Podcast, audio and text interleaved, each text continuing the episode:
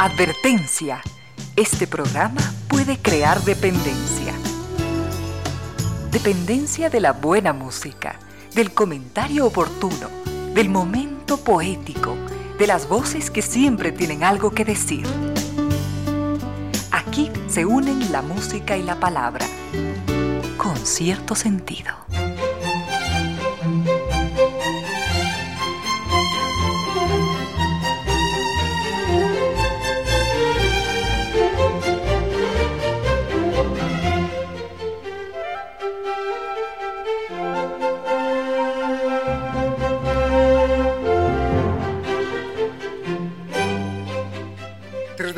Y cuatro minutos, bienvenidas, bienvenidos, gracias por sintonizar Radio Suceso 101.7, gracias por compartir estas horas de música, comentarios y entrevistas. Y ojalá, ojalá al final de la jornada, como siempre, podamos imaginar con estos favores que la fantasía nos hace, podamos imaginar que hemos rendido un real, justo y merecido, merecidísimo homenaje a la inteligencia, a la sensibilidad, a la autoestima, a la confianza, a la alegría de vivir. Y siempre, siempre a las ganas de luchar de todos, donde quiera que nos encontremos, a las ganas de luchar por una vida más digna en lo individual y en lo colectivo. Y en esa tarea de cada tarde, de cada jornada, de manera generosa, inteligente, leal, nos acompañan ustedes con sus correos, mensajes y contactos en estas direcciones de las siguientes redes sociales.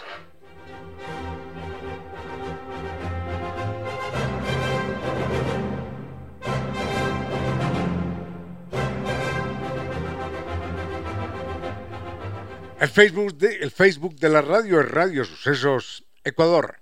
Nuestras redes sociales son el correo electrónico Ramiro Díez 477 arroba gmail.com. En Facebook nos siguen como Concierto Sentido.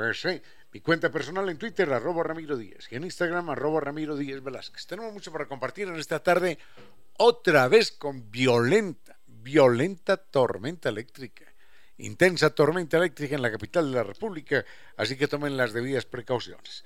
Llegamos hasta ustedes gracias a estas empresas e instituciones.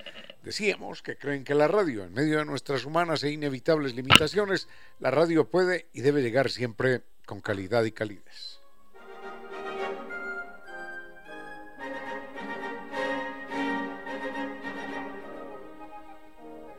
San Tours nos tiene una propuesta extraordinaria. 12 días de viaje por Colombia, sin visa, aquí pegadito.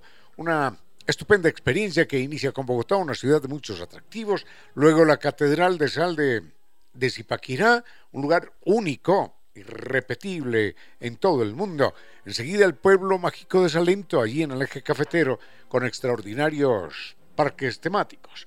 Medellín, la ciudad de la eterna primavera, que nos deslumbra con sus alumbrados. Este es un trabajo en el que un equipo grande de científicos, de artistas, se toman un año entero y esto convoca a millares de turistas de todo el mundo. Luego, un paseo romántico por Guatapé, callejuelas coloridas, una laguna extraordinaria, una piedra monumental, todo en un pueblo en el que cada metro cuadrado es, es una obra de arte y se cierra este viaje extraordinario con las hermosas playas de Cartagena, con sus murallas, con su historia, con ese verde azul mar tibio que es el mar Caribe. Esto es, esto es Ambitours. Así que recuerden, sistema todo incluido y con guía acompañante desde Quito. Llámelos, llámelos, visítelos en Naciones Unidas y Veracruz frente a la sede de jubilados del IES, la página ambitours.com y el teléfono 600 2040.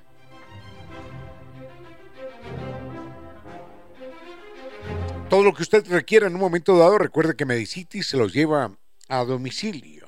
Usted puede realizar su pedido llamando simplemente al 1-800-633-424 o a través de la página web eh, que es eh, www.farmaciasmedicity.com o en la app Medicity. Recuerde, Farmacias Medicity en la nueva era de salud y bienestar.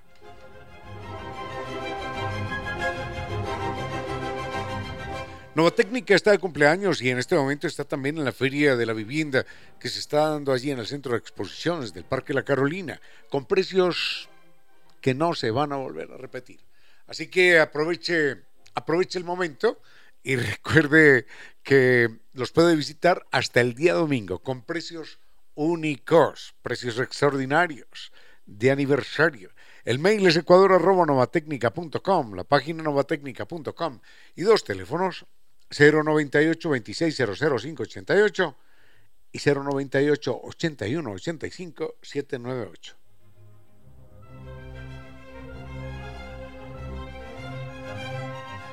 Y tenga presente que NetLife es mucho más que Internet. ¿Sabía que dentro de los servicios digitales usted tiene Microsoft 365?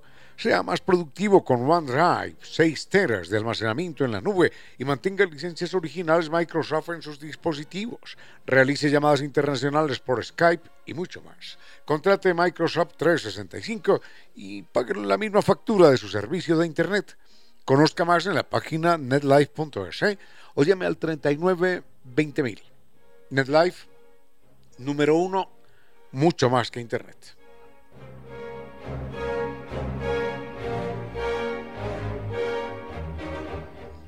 Y este, este fin de semana es estupendo para uno disfrutar de un restaurante exquisito que pone muy en alto la gastronomía ecuatoriana. La gastronomía es nuestra memoria, nuestra identidad, nuestra cultura. Es eh, la sumatoria de sabores y saberes, de exquisiteces de la costa, de maravillas de la sierra. Recuerde, abren de martes a domingo entre, bueno, desde las 8 de la mañana, desde las 8 y 30, para que usted pueda programar su desayuno de negocios, su desayuno de trabajo. A la hora del almuerzo también una carta estupenda. Así que visítelos, desde ese gusto que todos nos lo merecemos. Recuerde que están en el sector de la pradera frente a la sede de Flaxo y para sus reservaciones, por ahí nos veremos, es el 098 311 0222. Tenemos mucho por compartir en esta tarde, decíamos lluviosa, con intensa tormenta eléctrica, tomen las debidas precauciones, no asuman riesgos, vayamos con música y volvemos en un momento. Con cierto sentido.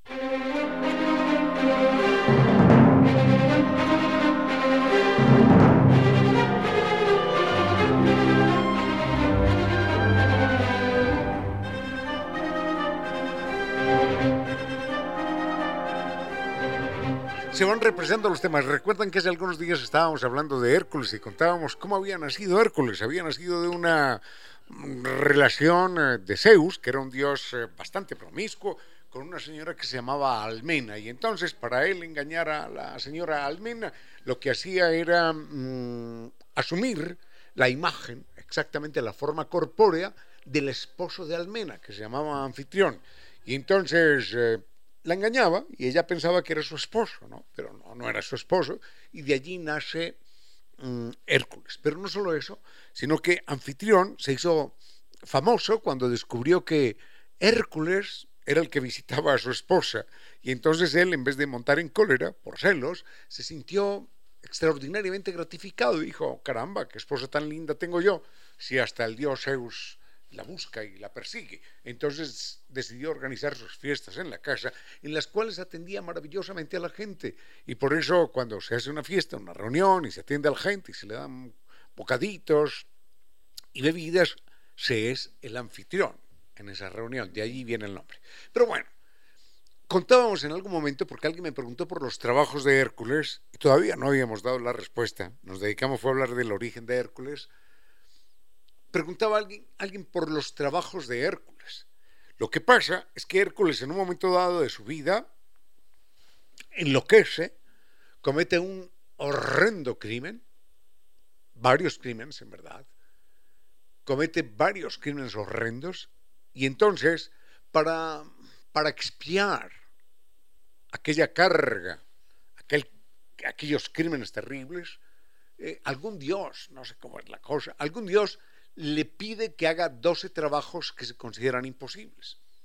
Los trabajos son más o menos mm, diseñados para una mentalidad infantil. Sin embargo, hay, hay alguno, hay alguno que, que tiene una, una importante carga simbólica y enseguida lo vemos. Con cierto sentido.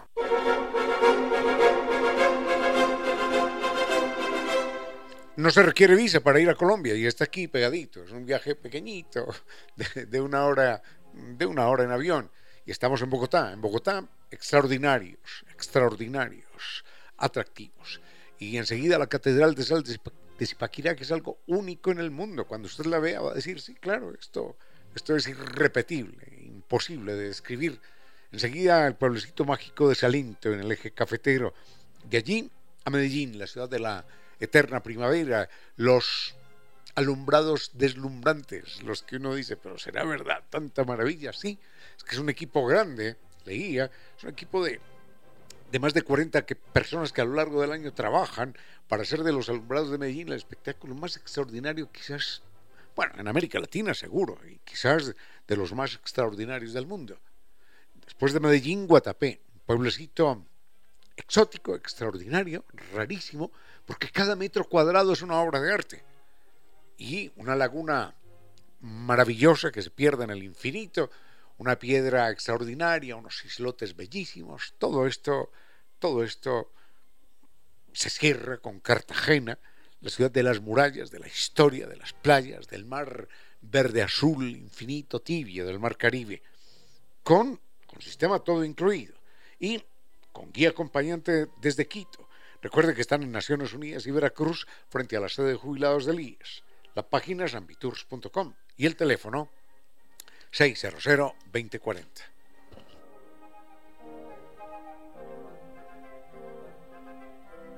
Tenemos una pregunta de don Felipe Ramos, será un poquitito más adelante, pero vayamos primero con el trabajo de, de, de, de Hércules. A Hércules le ponen 12 trabajos matar a un león, matar a, una, a un jabalí, matar un monstruo, un dragón, una cosa de estas, ¿no? Tantas cosas así fantásticas, donde lo único que impera es finalmente la fuerza, la fuerza y, en algún momento la astucia de Hércules. Me parece que son historias creadas para mentes muy infantiles. Pero hay una, hay una que, que tiene una carga simbólica muy importante es limpiar los establos de augías. A veces, a veces se oye eso, ¿no? No, ese, la corrupción que hay en tal institución equivale a los establos de augías. A veces lo he escuchado en alguna ocasión por parte de algún comentarista culto que sabe algo de mitología, entonces pone el paralelo. Los establos de augías eran los establos de un rey que tenía, imagínense esto, 30.000 bueyes, 30.000 animales. Y durante 30 años jamás había limpiado los establos. Entonces, ¿se imaginan ustedes la cantidad de porquería que 30.000 bueyes durante 30 años metidos en los establos son capaces de acumular? Así que le pusieron ese trabajo a, a Hércules y dijo, aquí lo que se necesita es que un río o dos ríos que junta, no recuerdo, barran con los establos. Entonces desvía el curso, yo no sé si de uno o dos ríos, digamos que de un río, desvía el curso de un río y barre, barre con toda la inmundicia acumulada durante 30 años por 30.000 bueyes. Entonces, a veces se, se dice de estos son los establos de augías para referirse a alguna organización, alguna institución que está, no, no, no voy a decir la palabra, no me parece fina, pero que está repleta de, de cosas que uno no debe ni oler, ni pisar, ni pisar, ni oler, ni tener cerca.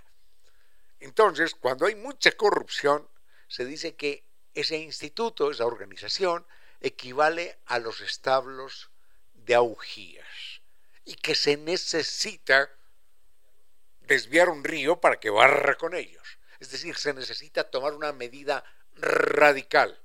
Eso no es sacando un kilo de porquería hoy y otro kilo de porquería mañana, no, porque son 30 mil bueyes durante 30 años haciendo prop, prop, prop todos los días, por kilos y kilos y kilos. Entonces lo que se necesita en un momento dado es una medida radical como la que tomó Hércules. Los otros trabajos realmente no los, no los recuerdo. Cazar un, calibrí, un, jabalí que era extraordinariamente mm, violento, terrible, asesino, matar un toro, matar un león, matar un dragón, cazar una sierva que era muy rápida, cosas así por el estilo, historias para mentalidades infantiles. Dejamos a Hércules ahí y vendremos con algo más. Con cierto sentido.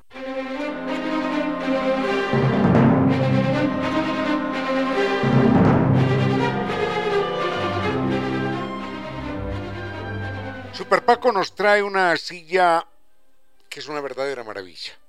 Me salió en verso, una silla que es una maravilla. Es la silla gaming oficial de la FIFA.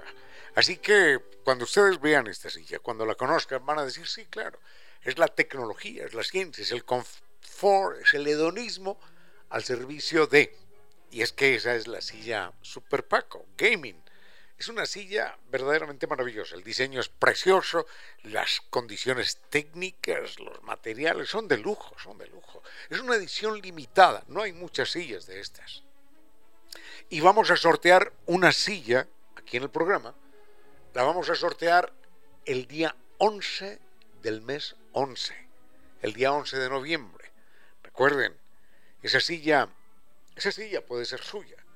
Todo lo que tienen que hacer es enviarnos un correo electrónico a mi cuenta personal. Bueno, primero vayamos con, con el Facebook de la radio.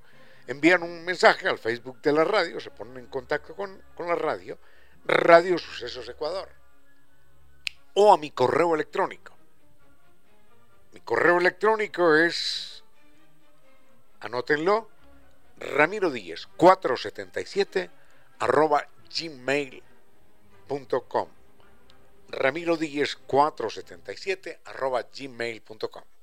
Dicen, hola, ¿qué tal? Quiero participar en el sorteo, nada más que eso y le deseamos la mejor, la mejor, la mejor de las suertes. Tenemos inclusive, miren, miren qué cosa tan bonita. Lo que pasa es que no me doy tiempo, físicamente no me doy tiempo a responder a todos los correos electrónicos.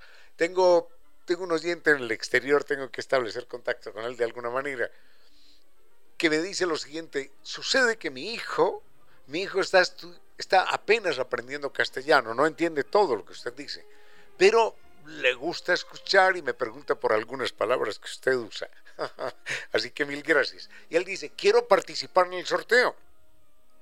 Y si me gano la silla, se la damos a una persona más. Se la regalamos a quien sea. A quien, a quien usted diga, no, no, yo no diré nada. Tendrá que ser siempre el azar el que define esto.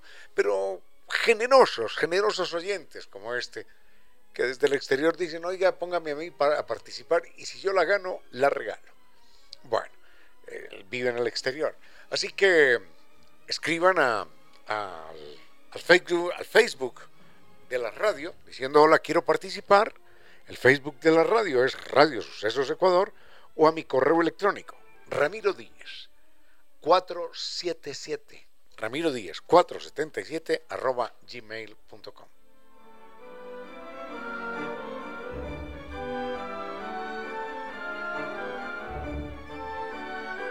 Don Oscar Pérez nos escribe Ah, nos escribe desde una... Es que alguna vez casualmente leí esto. Bueno, fue un libro que me regaló un amigo chileno. Miren qué pequeño es el mundo. Nos escribe desde Santiago de Chile. Me dice, estoy en la calle, en la calle Maquena. Y dice, esta calle se conoció antes como la calle de Las Matadas o la calle de La Matada. Y me dice, si quiere le cuento la historia. Bueno, si quiere me cuenta la historia, con mucho gusto, pero en alguna ocasión un amigo chileno me contó, me contó, no, me regaló un libro que se llama así, El nombre de las calles chilenas, el no, la historia del nombre de las calles chilenas. Eh, para uno no dice mayor cosa porque son calles que uno no conoce, ¿no? Bueno, no chilenas, sino de Santiago de Chile. Pero recuerdo casualmente el nombre de aquella calle, la calle de la Matada o la calle de las Matadas es una historia curiosa que, se me parece a, Jack, el destripador, un poquitito nomás, un poquitito. Pero enseguida les cuento por qué esta calle en Santiago de Chile se llama así.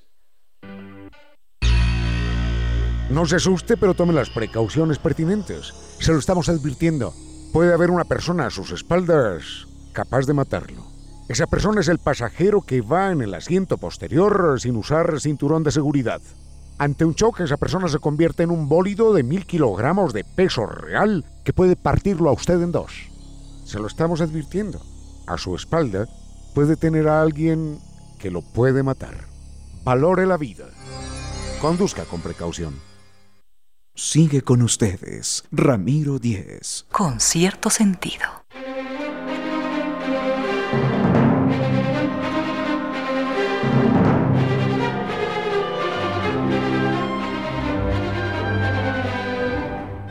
Rápidamente, esto no es un tema muy nuestro, pero un oyente nos escribe, don Oscar nos escribe desde Santiago de Chile, Santiago de Chile, y nos dice que, que nos escribe de una calle que se llama General Maquena, que, se llama, que antes se conocía como la calle de la Matada o de las Matadas. En alguna ocasión, no recuerdo quién es el autor de este libro, pero me lo regalaron. Era un libro curioso sobre Santiago de Chile, porque un amigo chileno cuando supo que iba a ir yo por allí en algún momento, me dijo, aquí está este libro para que te des una ubicadita frente a Santiago de Chile.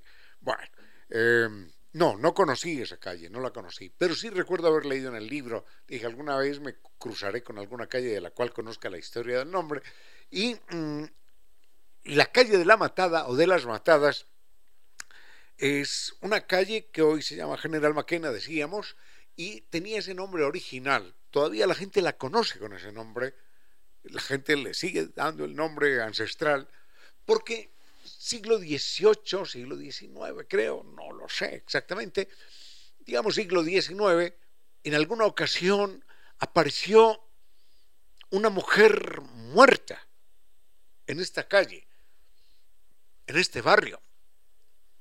Curiosamente, esa mujer no era de ese barrio. Es decir, venía desde muy lejos. Parece que se dedicaba a algunas tareas muy complicadas y esta mujer que vivía y ejercía en otro barrio lejano aparece en esta calle. Eh, muerta de una manera aparentemente delicada, porque no tenía signos de, de, violencia notorios, salvo un pequeñito agujero en el cuello por donde, por donde la habían asesinado, ¿no? con, al parecer con un punzón y ella había muerto de alguna hemorragia interna. Esto causa, causa revuelo. Diez días más tarde aparece una, una segunda mujer que también venía de otro sector de la ciudad, aparece en las mismas circunstancias, muerta, exactamente menos de un mes ha transcurrido y aparece una tercera mujer. Finalmente los vecinos están alertas y uno de los vecinos que está alerta, una madrugada, cree escuchar unos pasos extraños, un ruido, y entonces se asoma por la ventana, corre un poco la cortina y descubre algo sorprendente. Son tres mujeres con hábitos blancos. No se sabe si eran monjas o qué, pero tres mujeres con hábitos blancos y entre las tres cargaban a una mujer que la dejaron ahí en el portón de una casa y se marcharon corriendo.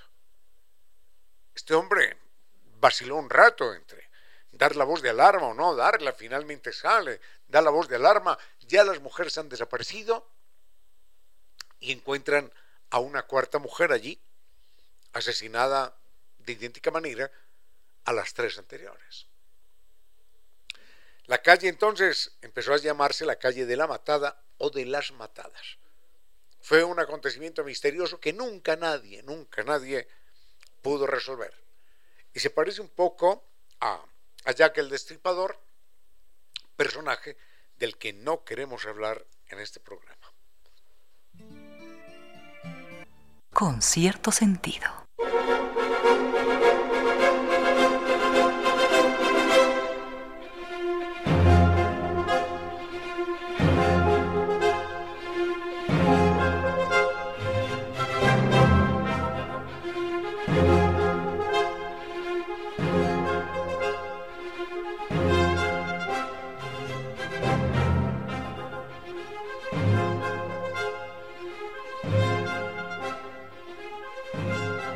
Hablar del eh, sexto mejor hotel en el mundo, no muchas ciudades del mundo pueden hacerlo, solamente Quito. Recuerden, Casa Gangotena está reconocido como el sexto mejor hotel en el mundo y Casa Gangotena nos invita a descubrir una experiencia verdaderamente inigualable. Recuerde que desde la salida del hogar hasta el ingreso al hotel y siempre durante este durante el tiempo en el que usted esté disfrutando su estancia, Casa Gangotena planifica sus momentos, su estancia allí, para que experimente lo que es el verdadero corazón de Quito. Recuerde, sexto mejor hotel en el mundo. Y no tenemos que viajar a ningún rincón lejano, no. Lo tenemos aquí al alcance de la mano. Comuníquese con el 0991 450 325 o ingrese en la página www.casagangotena.com.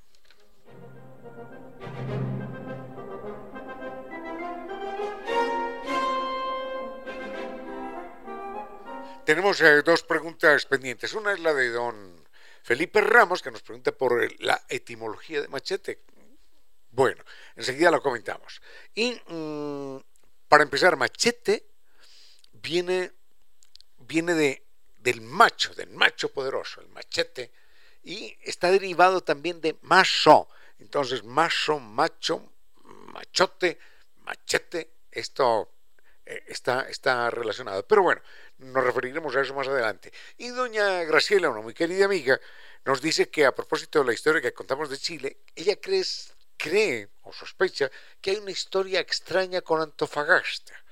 Mm, yo no conozco esa ciudad, no, no.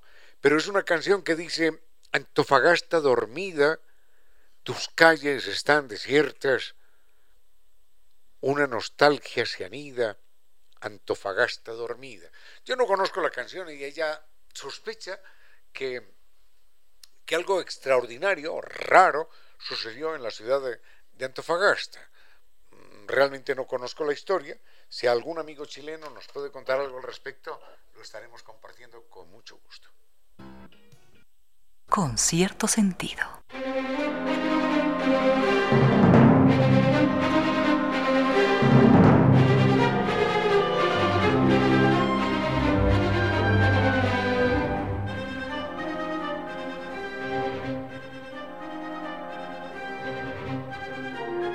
Recuerda que si en algún momento usted necesita un medicamento, algo de Medicity, Medicity se lo lleva directo a su domicilio.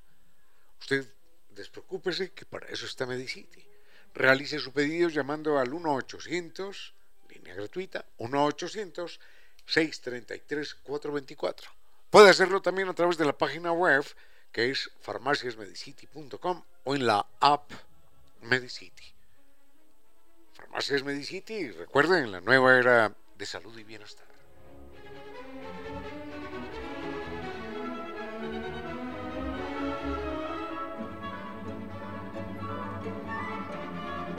Esta pregunta quedó un poquitín pendiente de ayer cuando alguien preguntaba sobre los grandes avances en la historia de la humanidad. Bueno, avances, avances muchos, muchos. Eh, simplemente si miramos lo que hoy es Internet, si miramos eh, los aviones, si miramos el submarino, bueno, no, no, no tendríamos tiempo para hacer una lista de los grandes avances, descubrimientos, inventos de la humanidad. La máquina de coser, la máquina de fotografía, eh, la máquina de escribir, bueno, tantas, tantas cosas. Pero mm, si uno tuviera que elegir dos, tres grandes inventos o descubrimientos, porque a veces la línea es borrosa, entonces estaríamos con, es mi lista personal, con el fuego, con la rueda y con la electricidad.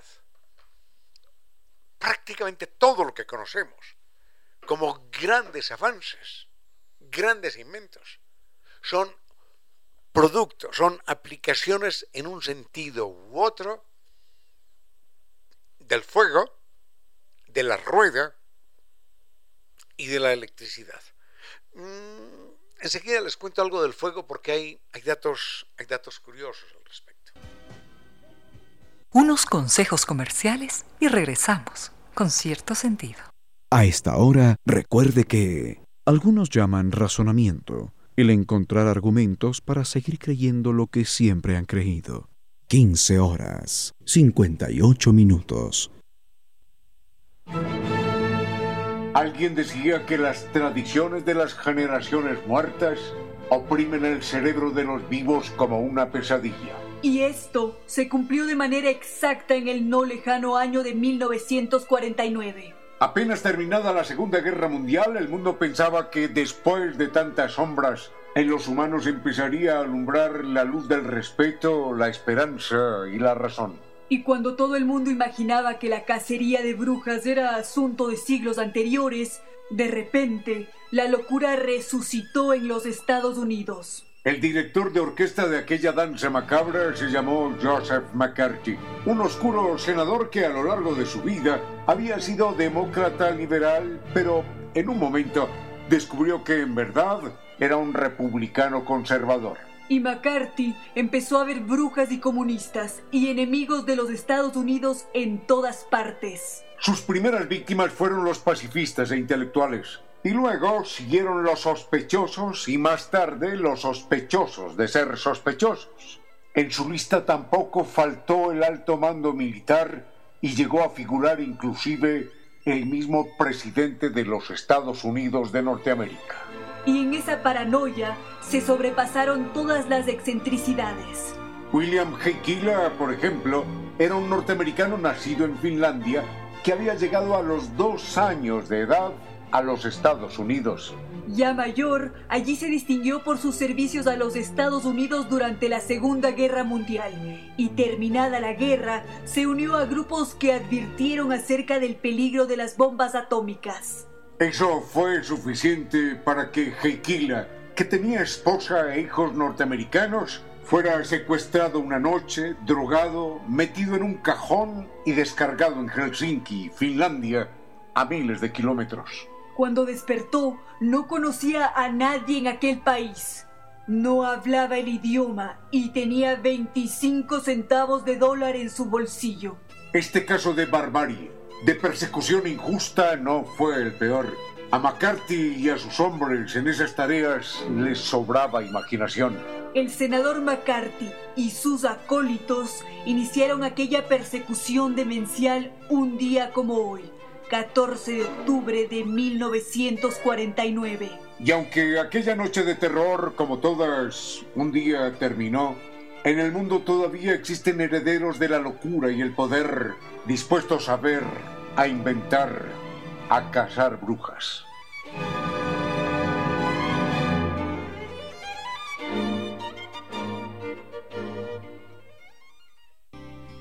Roger Foote, científico norteamericano, en su libro Primos Hermanos, cuenta una experiencia que tuvo de niño.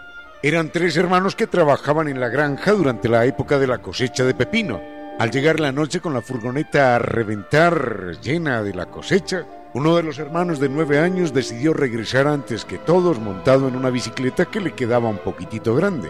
En su regreso a casa lo acompañaba el perro de la familia, Brownie unos 20 minutos después, toda la familia trepó a la furgoneta y emprendieron el camino. Poco después, en la carretera, la familia encontró que una intensa nube de polvo se había levantado y les cubría toda la visibilidad. De repente, de manera sorpresiva, escucharon unos ladridos. Eran los del perro Brown. La camioneta continuó su ruta normalmente a relativa baja velocidad.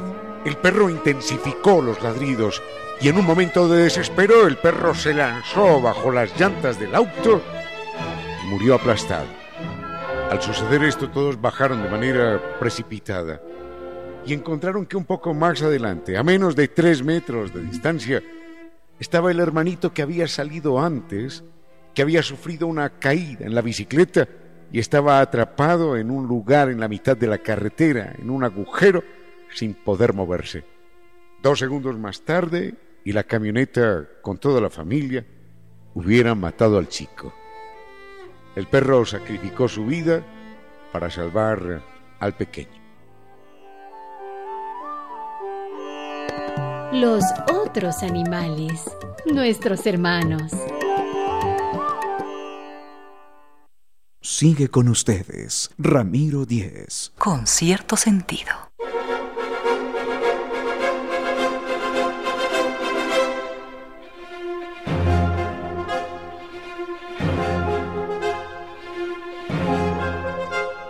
Rápidamente vayamos con esto del fuego. Existen vestigios, pero al parecer puramente accidentales, del uso del fuego hace un millón y medio de años, pero no por el sapiens sapiens, sino por algún antepasado nuestro. Quizás un cromañón, quizás un neandertal, pero en todo caso no sapiens sapiens, porque los sapiens sapiens estamos hace apenas 140.000 años aquí en el planeta Tierra. Sin embargo, en un lugar que se llama Tierra Amata, que no está lejos de Niza, en Francia, eh, hay un hay un eh, fogón ya, es decir, hay huellas claras de haber encendido el fuego, de haberlo conservado y de haber cocinado algo allí. Esto es de hace, miren bien, 450 mil años. Es decir, hace 450 mil años, un antepasado nuestro, quizás neandertal, quizás cromañón, vayamos a ver qué otra especie, ya usaba el fuego para cocinar, al parecer de manera, de manera accidental, de manera casual, porque no existen registros abundantes ni sistemáticos. Por lo pronto, por lo pronto, hay que recordar que el fuego, ya el manejo del fuego, quizás aprendiéndolo a hacer, quizás tomándolo de, un volcán, quizás tomándolo de un rayo que, que incendia el bosque, ya empezó a ser común en el ser humano hace 40.000 años. Antes comíamos todo crudo, absolutamente crudo, incluyendo la carne, por supuesto. Ahora, ¿cuál es la ventaja? ¿Cuál es la ventaja que ha significado el fuego para el ser humano? Bueno, imaginamos muchas, ¿no? Protegernos en el frío, ahuyentar animales, modificar los metales, hacer mil cosas. Pero el fuego ha significado una fuerza extraordinaria que alimentó nuestra inteligencia. Enseguida vemos de qué manera. Con cierto sentido.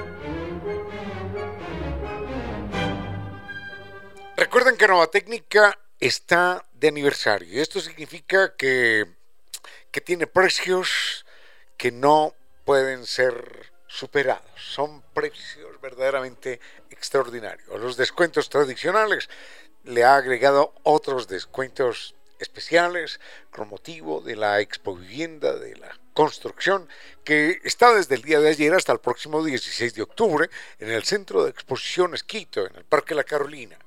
Búsquenos. Están en el stand A58 y 59. Recuerde que todos los dispositivos están por aniversario con un precio insuperable. Anote los teléfonos de Nova Técnica para que usted le diga, o visítelos, mejor visítelos directamente también.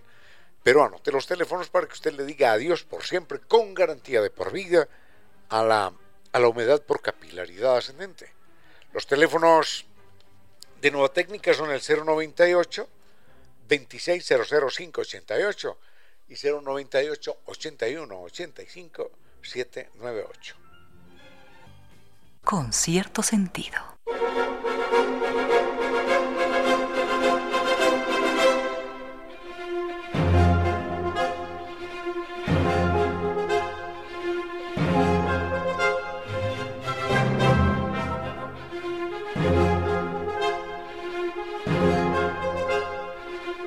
Fuego fue fundamental porque mm, el fuego nos facilitó la digestión de los alimentos.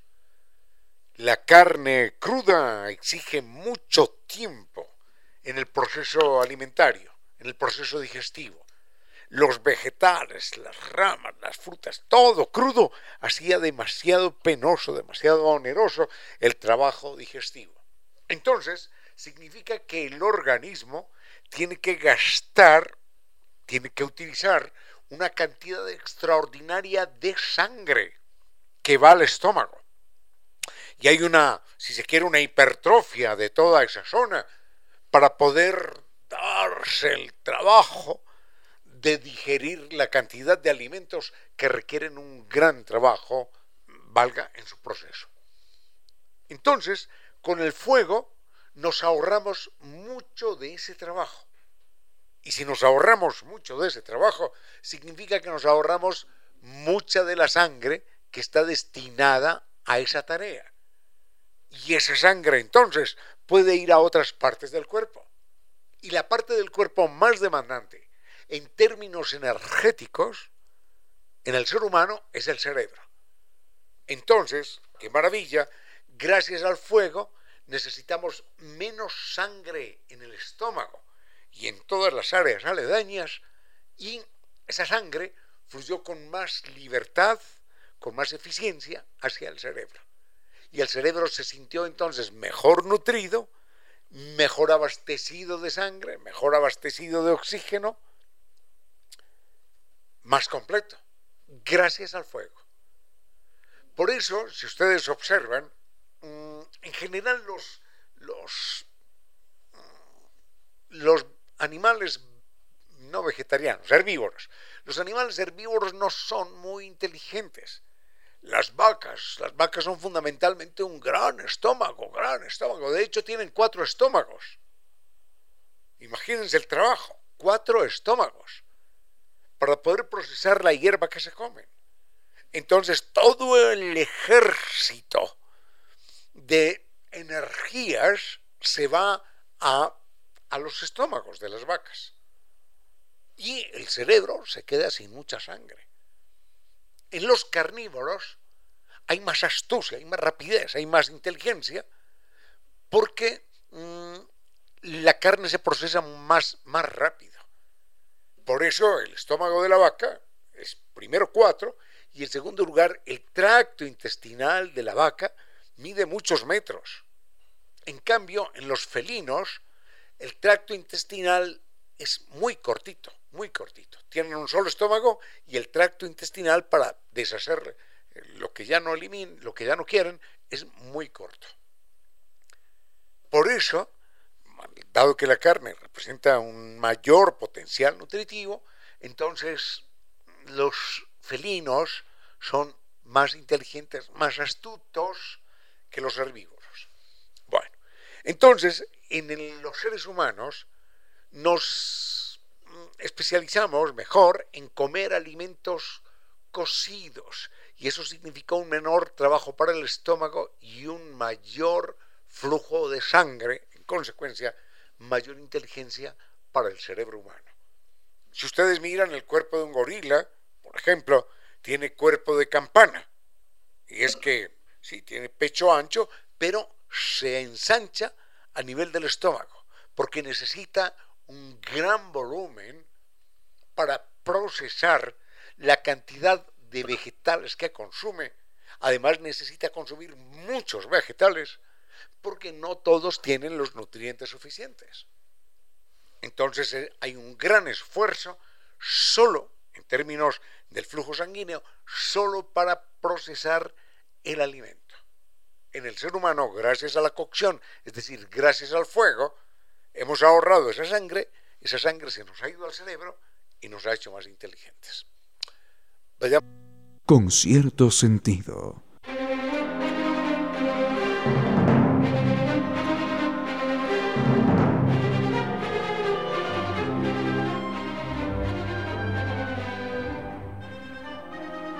Costa Sierra nos invita a darnos un gusto que todos nos merecemos. Costa Sierra es un restaurante que recoge lo más exquisito y lo hace aún más exquisito eh, la, la gastronomía ecuatoriana, las maravillas de la costa, las delicias de la sierra. Recuerden lo exquisito, lo mejor aún más. Costa Sierra nos atiende de martes a domingo desde las 8 y 30 de la mañana y además de su carta a la hora del almuerzo, también tiene la posibilidad de, una carta exquisita a la hora del desayuno, desde las 8 y 30, para que programemos nuestros desayunos de trabajos, de negocios. Recuerden que esos gustos de Costa Sierra, con la exquisitez de nuestra gastronomía, nos los merecemos. Están eh, en el sector de la pradera, usted lo va a disfrutar extraordinariamente. Están en el sector de la pradera, frente a la sede de Flaxo, y el teléfono es el 098 311 0222. Eso es Costa Sierra, la delicia de nuestra gastronomía. Mm, sí, tenemos tiempo. Sobre la vacuna y sobre Asperger, mencionamos ayer algo de Asperger, con mucho gusto, mm, enseguida después de este tema musical. Con cierto sentido.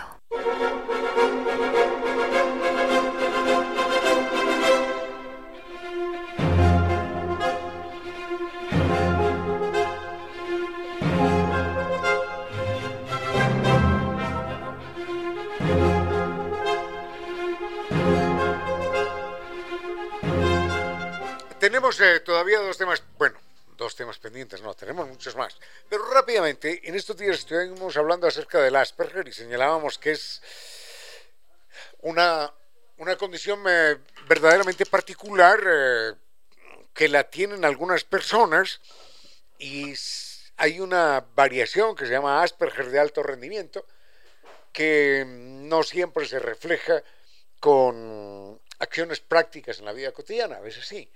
Pero, por ejemplo, les comentaba que conocía a alguien que tenía un hijo que se aprendía de memoria la guía telefónica, la guía telefónica de Londres, la guía telefónica de Bogotá, y uno dice, pero bueno, ¿y para qué se...?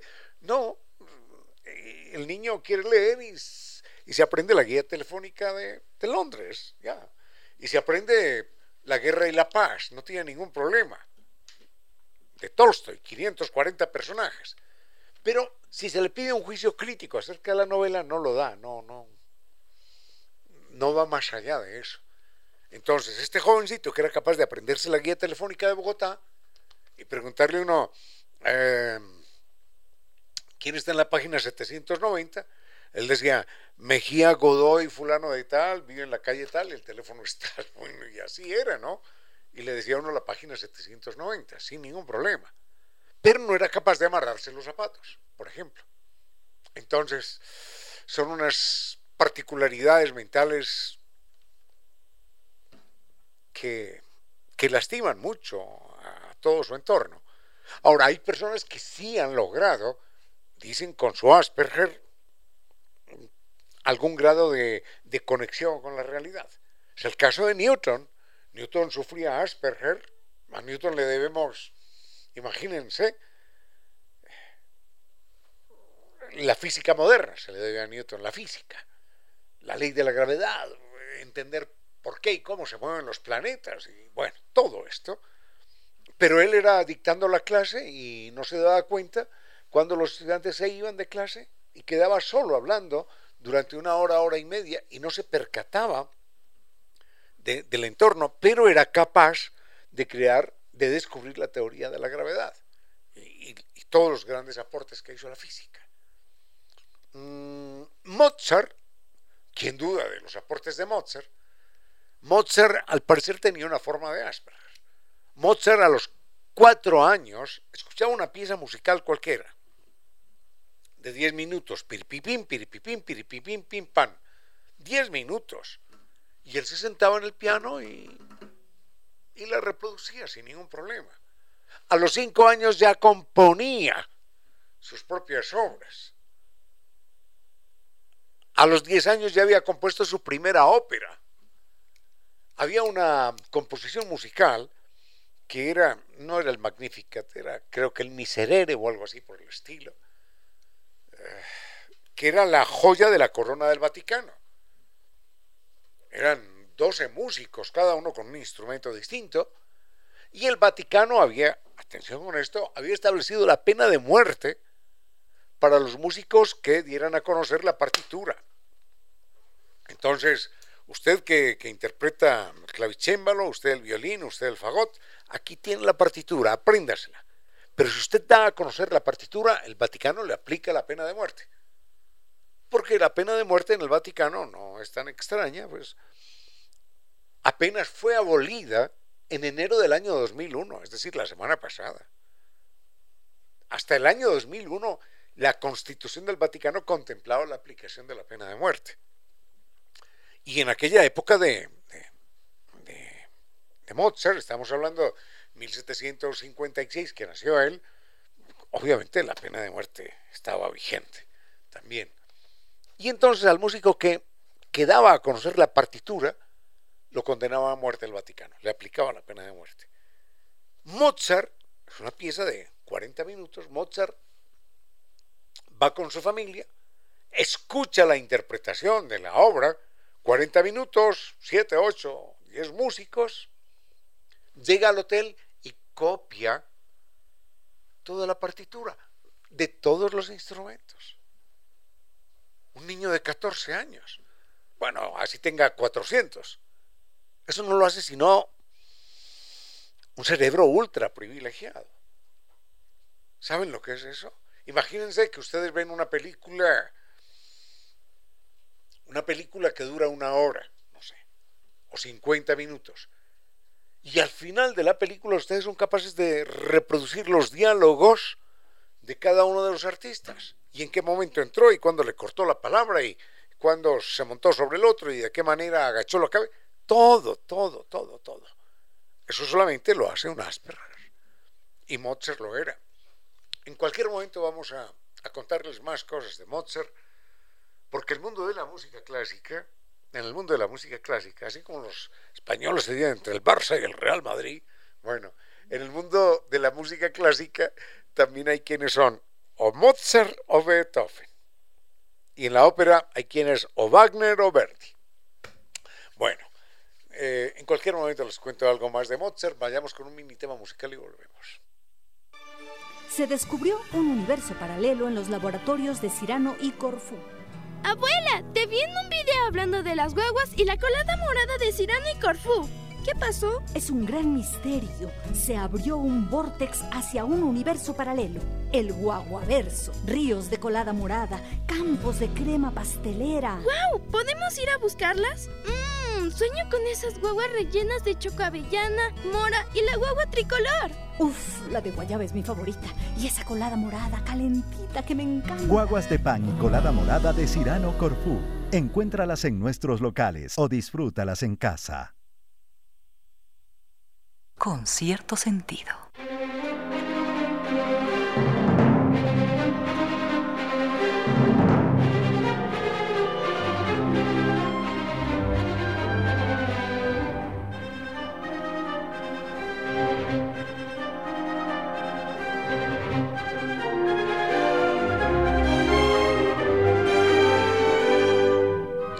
Queremos agradecer a Librería Rocinante el envío de la revista Rocinante y el libro del mes de Germán Hess, en este caso su famosa novela de Mian. Muchísimas gracias a, Librería Rocinante y les doy, recuerden los teléfonos por si ustedes se quieren suscribir, vale un dólar, un dólar al mes.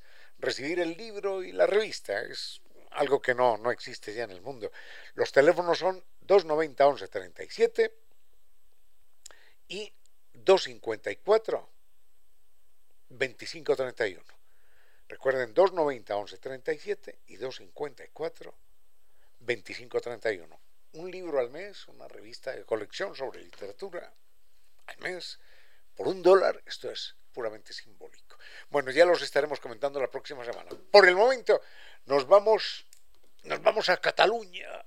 Hostia, nos vamos a Cataluña y traemos desde Cataluña, desde la nación catalana, traemos a 100 artistas, a 100 dibujantes.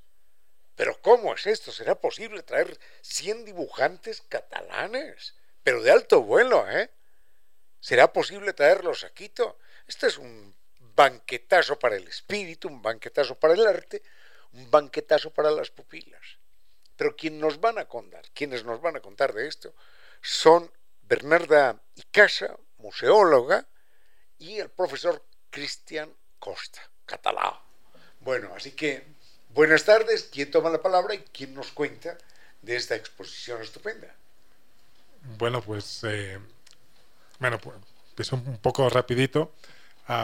Sí, hemos traído 100 dibujantes, pero ya estaban aquí en realidad, ya estaban en, eh, teníamos en el Casal Catalá una exposición que ha sido un tesoro y que la descubrimos gracias a, a Bernarda Casa, que está acá.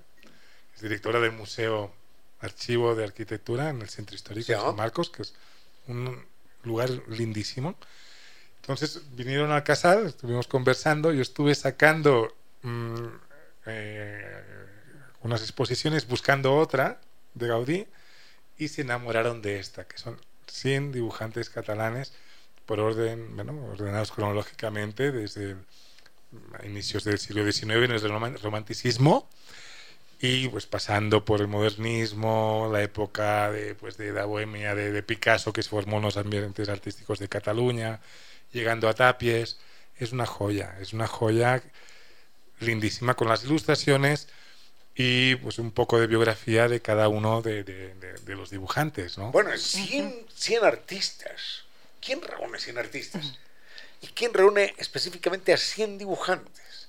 ¿Y quién reúne a 100 dibujantes catalanes? Eso solamente lo hace Casal Catalá y el Museo de Arquitectura del municipio del Distrito Metropolitano de Quito.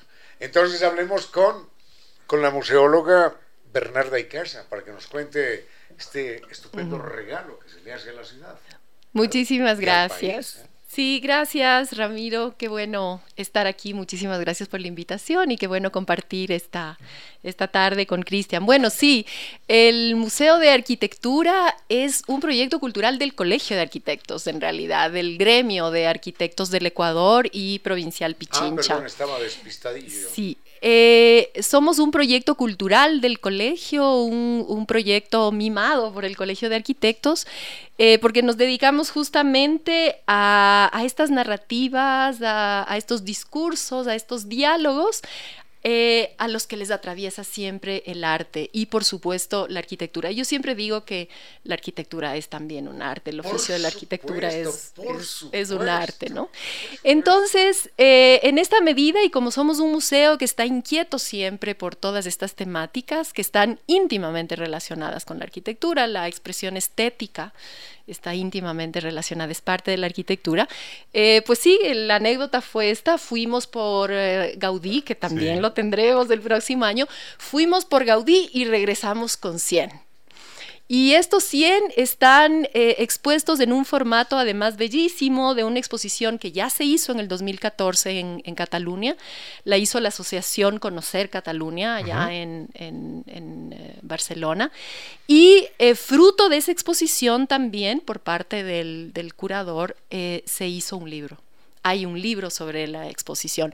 Han pasado muchísimos años y este tesoro vino a Casal Catalá y ha estado ahí y, y, yo siempre digo esperando para que el Museo de Arquitectura pueda exponer esta maravilla de, de imágenes. Sabe que pensaba que el Museo de Arquitectura era, era estatal, ¿no? Es decir, era uh -huh. municipal por la calidad. Yo decía, tiene que, tiene que haber aquí eh, una mano extraordinaria, pero no, es, es del Colegio de Arquitectos. Así es. Más loable aún todavía logro, ¿no? Sí, sí, sí, es, es un espacio, creemos ahora, eh, justamente abierto no solamente a los diálogos exclusivamente sobre la arquitectura, sino también a toda vinculación que tenga que ver con retos contemporáneos. Claro. Es un foro. Yo digo siempre, operamos como una bisagra, es la plataforma cultural del Colegio de, de Arquitectos. Y en esa medida, bueno, le, tenemos por la Semana de la Arquitectura que pasó, fue la primera semana de octubre, eh, pusimos este hermosísimo muestra gracias al Casal Catalá y a todo el equipo, eh, porque queremos justamente que la gente pueda acercarse, conocer. Hay unas pequeñas biografías, hay las biografías más, más extensas que las tenemos como hojas de sala, pero sobre todo creo yo es un contexto es un contexto que eh, si uno se para en medio de la sala va a verlo inmediatamente, va a ser muy evidente. Un contexto histórico, un contexto social, un contexto político claro, de, de, claro. ese, de ese momento, que yo creo que es importantísimo, ¿no? Y por supuesto esta expresión estética que eh, de los 100 que en su momento estuvieron en cuadros, en, en bocetos quizá, en revistas, en panfletos. Estamos hablando de los más antiguos, ¿desde cuándo, Cristian? Inicios del siglo XIX, 1830 No. más o menos. No, Los primeros que difundieron la litografía, ¿no? no. Déjeme Entonces, decirle que es una maravilla. Yo pensé que, que, que empezábamos ahí con algún coqueteo de Picasso cuando vivía en No, París. no, no, no, no, no, no, no, que va. Y es la etapa, pues, también catalana de Picasso, porque se formó Sí. en los ambientes artísticos de, de Barcelona. Claro, claro, él, él se Pero mueve en bueno, los pero es- ambientes es casi artísticos de anécdota que esté. Picasso. Si está, están algunos de sus maestros también. También. Había, como- un, había un cartel de, de Picasso en Montmartre. Imagínense esto, a mí me, me, me parte el alma. Un cartel que decía, pintor cambia cuadros, lienzos, óleos, caballete y pinceles por algo de comida, me dan ganas de llorar, por algo de comida y un boleto a Barcelona. Eso era Pablo Picasso aguantando hambre en Montmartre. Pero no duró tanto esta época para No, él. creo. no. Pero bueno, ya se veía que tenía una personalidad impresionante. Pero tuvo su Pero- momento muy dramático, muy dramático. Pero igual hay vidas de- que uno ve allá que sí que no salieron de este, de este momento dramático. También hay di- diferentes tipos de vida que uno ve asociados al dibujo, ¿no? Sí. También humoristas, mm, eh, escultores que, que uno ve su faceta pues, de dibujantes. Entonces, eh, realmente es muy, muy poliédrica la, la exposición. Sí, sí, sí. Eh, yo creo justamente que es, es, es un delicioso recorrido si, si van y de hecho esa es la invitación para que vayan, nos visiten. La exposición se queda hasta el 25 de, de octubre, ha sido cortita. ¿Solamente? Sí, yo creo, creo Pero- que es una breboca para el 23. ¿Para el Eh, próximo año? Sí, pero eh, en este momento yo creo que es un, es un momento muy, muy especial justamente por haber hecho el descubrimiento en Casal Catalá, por el impacto que ha tenido ya en estudiantes, en docentes, en académicos, en investigadores. Así que vengan a visitarnos, estamos en el Museo de Arquitectura que está en La Junín, en ese barrio bellísimo de San Marcos. Eh, vamos a estar abiertos de miércoles a sábado, de 10 de la mañana a 3 de la tarde, para que puedan visitar esta exposición, 10 de la mañana a 3 de la tarde, Junín, Barrio San Marcos. Y además tenemos, por supuesto, nuestra muestra permanente, que está directamente relacionada con este tema. Nuestra muestra permanente se llama Pioneros de la Arquitectura Moderna, del Ecuador en este caso. Entonces tiene también una temporalidad que eh, es paralela, por supuesto, pero que coincide con parte de la temporalidad de la exposición de 100 dibujantes catalanes. Perfecto. Mm, esto es una abrebocas que está solamente hasta, hasta el 25 de Y, y de miércoles a sábado. Entonces, eh, Sí. De miércoles a sábado. aprovechen, Bueno, aprovechen. esto es muy Mañana pueden saber. ir todavía. El próximo año, con motivo del Día de San Jordi, vamos a, a tener, tengo entendido, la presencia acá de Joan Isaac. Sí, sí, sí. sí. Eh, Joan Es Isaac es queridísimo amigo, queridísimo hermano, nos queremos Cantautor, poeta. poeta extraordinario, de él hemos escuchado más de Ujú, una canción aquí en el programa. Escuchemos 30 segundos en catalán de esta canción que se llama, que se llama Manfred y cuenta la historia de un, de un hombre alemán que decide un día abandonar Alemania e irse a vivir a, a las costas del norte en España. El Prestige eh, rompe, es un petrolero, se rompe, inunda de muerte esas costas y él decide morirse de hambre con los animales. Y se muere de tristeza. Y se muere de tristeza. La canción en catalán, yo creo que el lunes la podemos traducir con más tiempo. Dice, Novembre abría sus brazos y tú nu como cada matí. Buscabas para entre las rocas.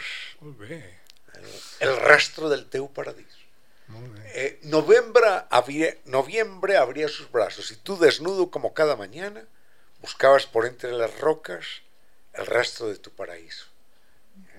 Eh, y cuenta, escuchemos un poquitito. Molt bé. Novembre obria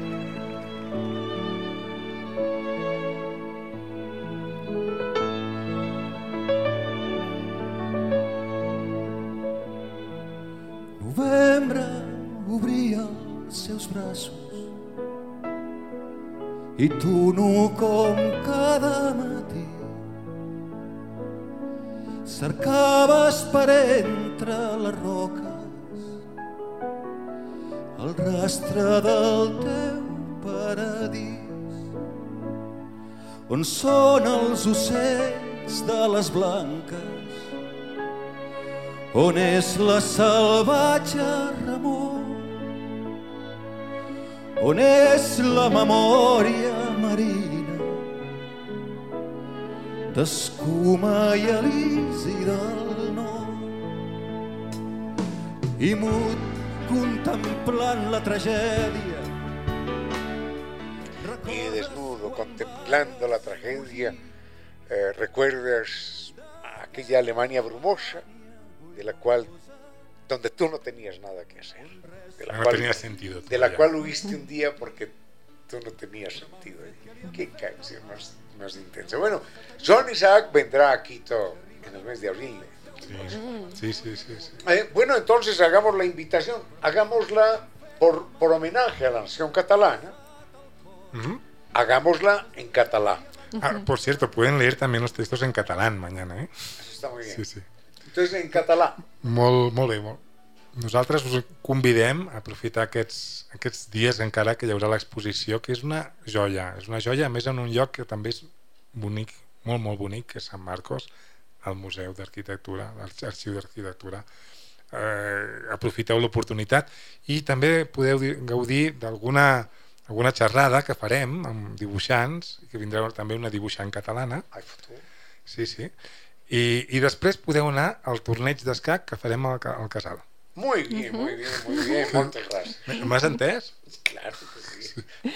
Muchísimas gracias. Y bueno, sí, no se olviden de miércoles Haga la invitación a sábado. bien, bien, bien, bien sí, sí, Museo Archivo de Arquitectura en el bellísimo barrio de San Marcos, en el centro histórico, en la calle Junín, hermosísima. Eh, de miércoles a sábado, de 10 de la mañana a 3 de la tarde, pueden visitarnos. Y el 25, la próxima semana, por favor, no se pierdan. Es un conversatorio virtual abierto en plataforma Zoom para que se unan de todo lado del Nos mundo. Y aquí, por supuesto. Sí, en la que tendremos a tres dibujantes, dos de ellos arquitectos, una arquitecta y un arquitecto vinculadísimos y además con una obra muy importante y nuestra invitada especial desde Barcelona. Así que por favor no se pierdan, eso será el 25 a las 4 de la tarde. Pasaremos toda la información para que se unan en la plataforma Zoom. Bernardo Icaza, muchísimas gracias. Cristian Costa, muchísimas gracias. Mo- moltes gràcies. Y un abrazo, un abrazo a toda la tribu de Casal. Una cuñita. Después de ir al, mu- al Museo del Archivo de Arquitectura, pueden ir al torneo de ajedrez del Casal, que es a las, empieza a las 3 de la tarde mañana. Perfecto. Pagan 5 dólares la inscripción y bueno, después tienen premio los ganadores que se reparten. Pues. Y eso, perfecto. Muy bien, muchísimas gracias. ¿eh? Gracias, gracias a usted.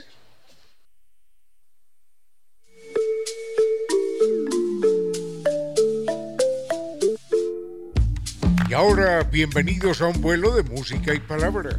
Bienvenidos a este espacio con cierto sentido, con Reina Victoria Díaz, para que disfruten de un vuelo de música y palabra.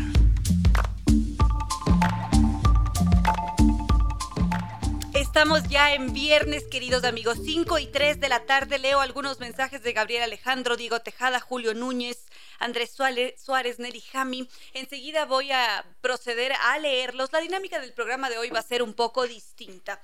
Por lo general, como les había dicho ya en alguna ocasión, los viernes los reservamos para tratar temas más largos, más extensos, pero en esta tarde contamos con una experta de las acrobacias, con una persona que parecería que ha salido de otro planeta porque tiene esta capacidad para ponerse de cabeza, para invertir el cuerpo, para hacer más de una gran hazaña que a veces sentiríamos que se nos va el alma al piso cuando las vemos. Y mm, por cuestiones de logística hacemos primero la entrevista y luego ya vamos con esos temas que ustedes han propuesto. Vamos a ir con algo de música a cargo del doctor Córdoba y continuamos. Estamos listos todos, queridos amigos. Sabemos siempre que en este espacio le damos de rienda suelta a la imaginación y muchas veces imaginamos que el ser humano puede realizar ciertas hazañas.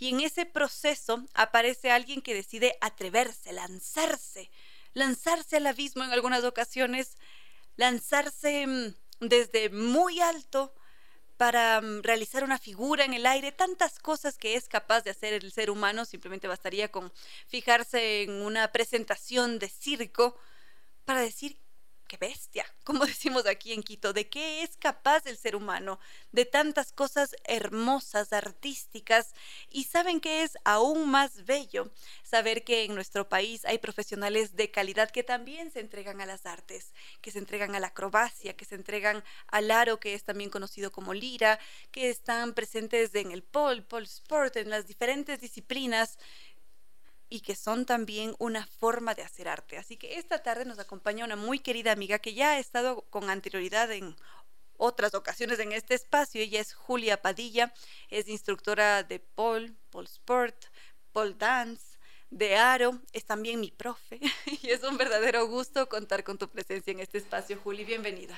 Un gusto, Reina, para mí estar aquí, compartir contigo, con todos los oyentes. Y bueno, no sé por dónde quisieras empezar un poquito a, adentrarte adentro de este mundo de la acrobacia aérea, del aro. Hay muchos elementos, eh, el trapecio, eh, las telas. Sí, yo me especializo en pole sport y en aro, en aro aéreo. Esto quiere decir que podríamos ir por el aro, si es que esa es la rama de especialización, pero antes de eso decías que forma parte de las artes acrobáticas, de las hazañas acrobáticas. Sí, em, bueno, existe como un género, digamos, que se llama danza aérea y en este se utilizan diversos elementos, desde cintas, eh, como te mencionaba, trapecio, bueno, el trapecio ya va un poquito más en la onda de la acrobacia. Y aquí se encuentra este elemento que es bien romántico porque es circular, entonces te da una sensación de simetría, siempre al verlo en el aire, eh, te da una sensación como de admiración, de una emoción bien como cariñosa. El aro te inspira un montón este romanticismo del cuerpo, la música, el sentir, las emociones. Y sí, está dentro del género de la acrobacia aérea. El aro eh, es bastante eh, practicado en el circo, ¿no? O sea, viene desde, desde las artes circenses. Una vez que empezamos a realizar alguna actividad, algún acto más arriba del piso, es allí cuando ya lo consideramos como un acto acrobático o qué es esa o cuáles son esas características que hacen que finalmente podamos decir esta es una acrobacia, esto es danza aérea. Eh, cuando, cuando corres el riesgo eh, vital, digamos, en el aire, ya se llama acrobacia aérea. O sea, cuando tú realizas maniobras fuera de lo común, fuera de los deportes que son en el suelo, ya se llama acrobacia aérea. Y viene todo también influenciado mucho por la parte artística que es la expresión, el teatro, la danza. Entonces son elementos que confluyen y hacen la danza aérea. Entonces como acrobacia y danza al mismo tiempo. Pero esto es muy bello porque quiere decir que esas diferentes ramas de especialización se encuentran y finalmente nos entregan un producto precioso, de otro planeta parecería en ciertos momentos. Sí, sí, la verdad es súper asombroso, te transmite mm, sensaciones vertiginosas, también eh, las veces que yo he visto shows que me han impresionado, eh, te hacen pensar un poco en la en esta preciosidad de vivir, de tener tu cuerpo, de respirar. A mí me ha pasado muchos como pensamientos existenciales, así cuando veo a acróbatas realizar maniobras asombrosas y es wow, o sea, te lleva a otro planeta. Por supuesto que sí, porque además es ese atreverse, el desafiar las leyes de la gravedad en varias ocasiones, porque además el cuerpo tiene que acostumbrarse a esas otras sensaciones, a estar de cabeza, por ejemplo, con toda la sangre yéndose hacia la cabeza precisamente. Sí, el proceso de aproximación al aro aéreo eh, es un proceso en el que cuesta un poco porque vas eh, en contra de tus leyes naturales, digamos, o de tu sistema nervioso, por ejemplo, que te dice estás en peligro, o esto duele, te estás haciendo daño, eh, todo el tiempo el sistema nervioso como que intenta anunciarte que no es lo natural, digamos, eh, realizar estas maniobras de cabeza, por ejemplo, como tú dices, que tú pierdes también la sensación entre lo que es arriba, lo que es abajo, es otra manera de percibir el mundo. Entonces, el proceso es bien loco porque tienes que salir un poco del punto de confort y si lo realizas paso a paso, con cariño, o sea, con amor a lo que estás haciendo, mm, no, no debería ser tan costoso, ¿sí? O sea, obviamente es bastante esfuerzo físico y mental también, pero el cuerpo va entendiendo y el sistema nervioso va entendiendo que lo que estás haciendo es... Eh, no, no te vas a morir, o sea, vas a estar bien. Eh, el dolor, de hecho, del contacto con el aro empieza a disminuir con el tiempo y ya se vuelve mucho más el proceso creativo. Entonces ya te puedes concentrar en qué figuras hacer, qué transiciones qué movimientos puedo expresar. Entonces, a medida que vas aprendiendo, se va volviendo más bonito, digamos. Es decir, que en un principio podría parecer una actividad tortuosa, que va a lastimarnos, pero después hay que saber encontrarle ese gusto. Sí. Porque imagino que si es que llegamos a paniquear, si es que estamos por allí trepados de cabeza, esto nos puede jugar en contra.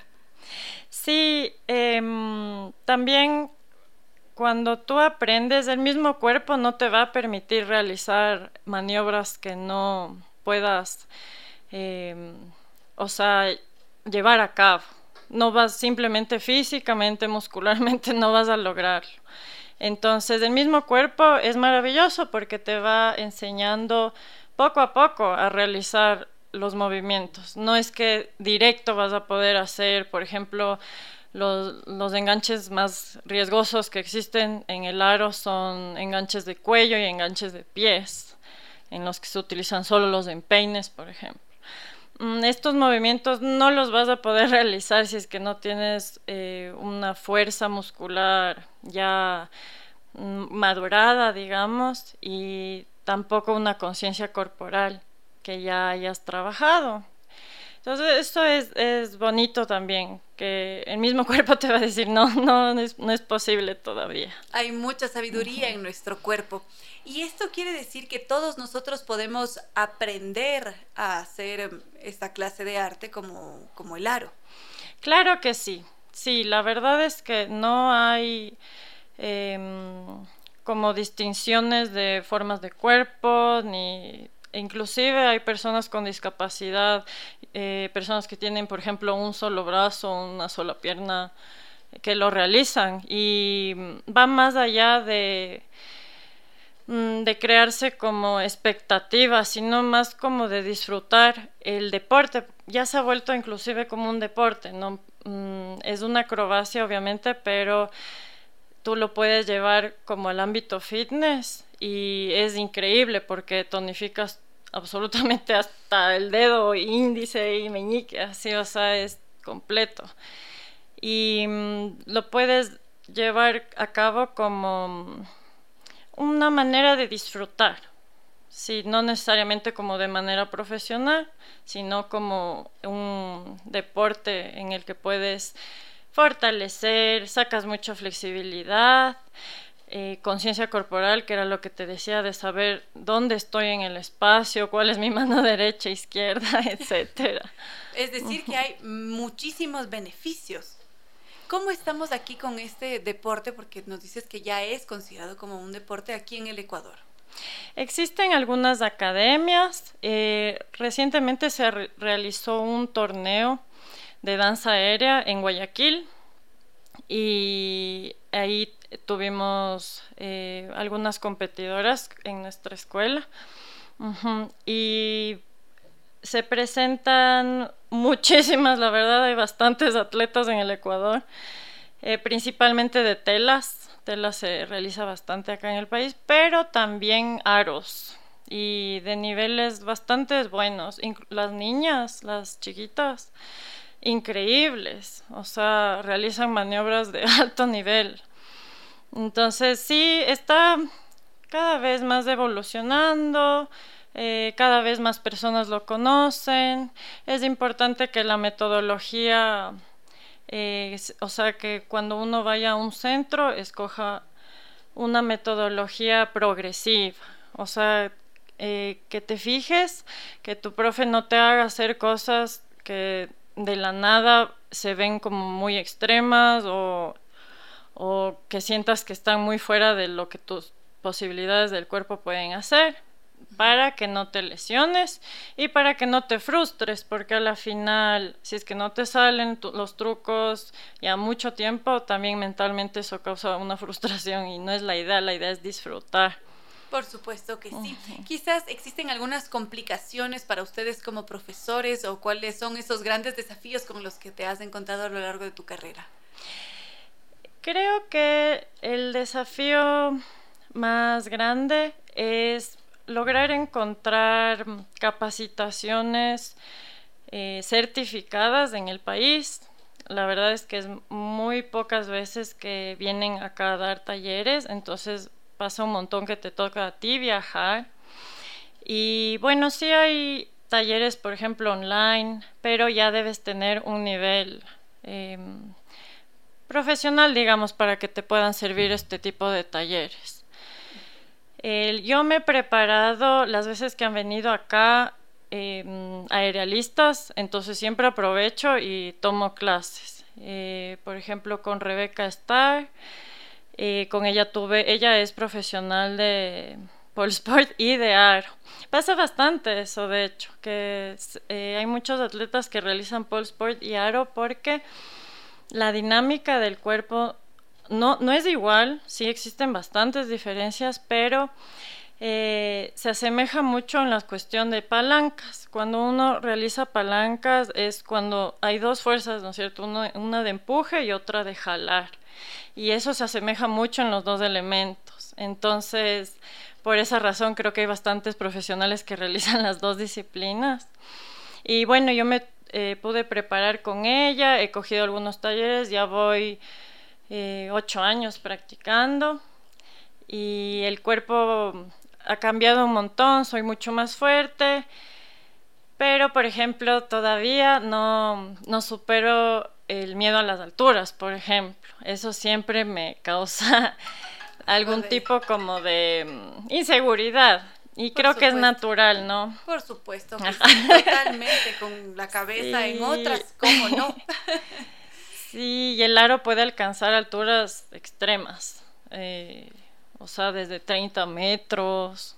Mm, hay acróbatas o shows, por ejemplo, vi uno que hicieron en un Super Bowl. Una chica que estaba, no sé la verdad cuántos metros será, pero es, es extremadamente alto así. Pero eh. esto nos demuestra que los límites los ponemos nosotros. Somos capaces de realizar cualquier cosa. Querida Juli, en caso de que alguien quiera ponerse en contacto contigo, saber más sobre este arte, ¿cómo puede hacerlo?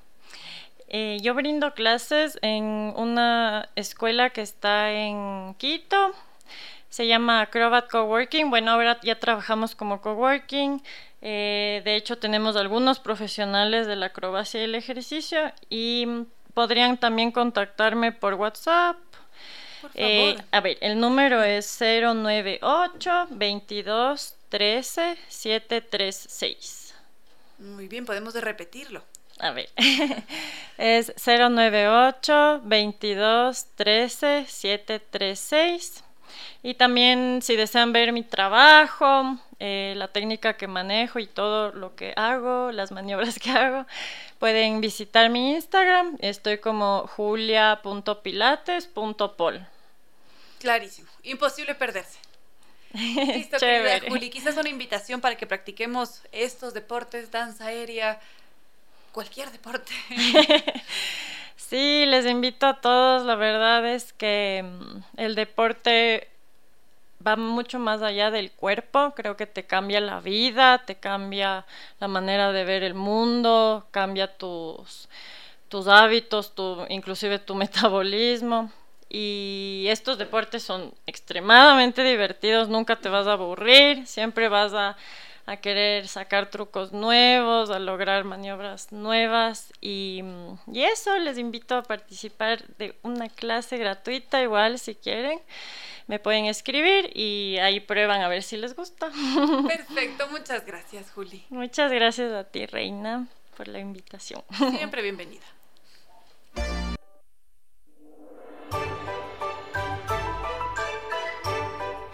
Filósofos que enseñaron a pensar y a vivir, y que siguen enseñando a vivir y a pensar por encima de los siglos.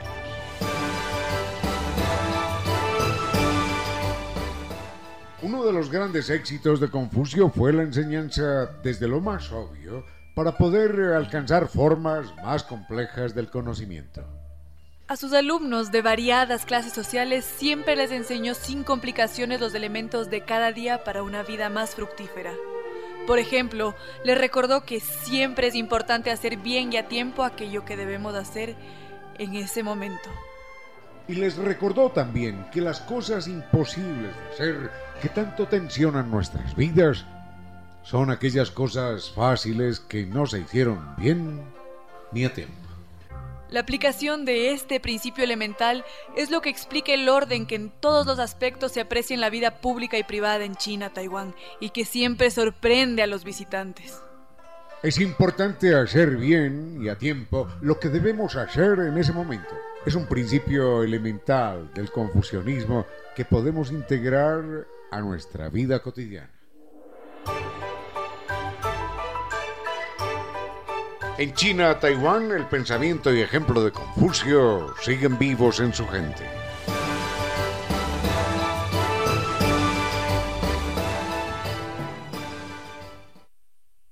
Con cierto sentido.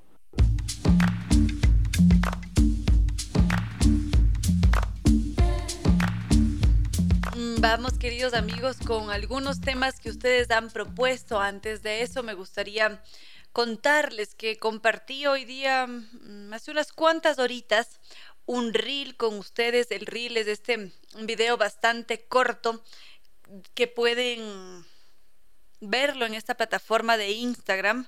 Mi cuenta es arroba reina victoria 10, en donde les comparto una exposición que pude visitar hace muy poquito en el Centro Cultural Ichimbía. Les contaré, queridos amigos, y lo voy a hacer al aire porque porque me dolió el suceso.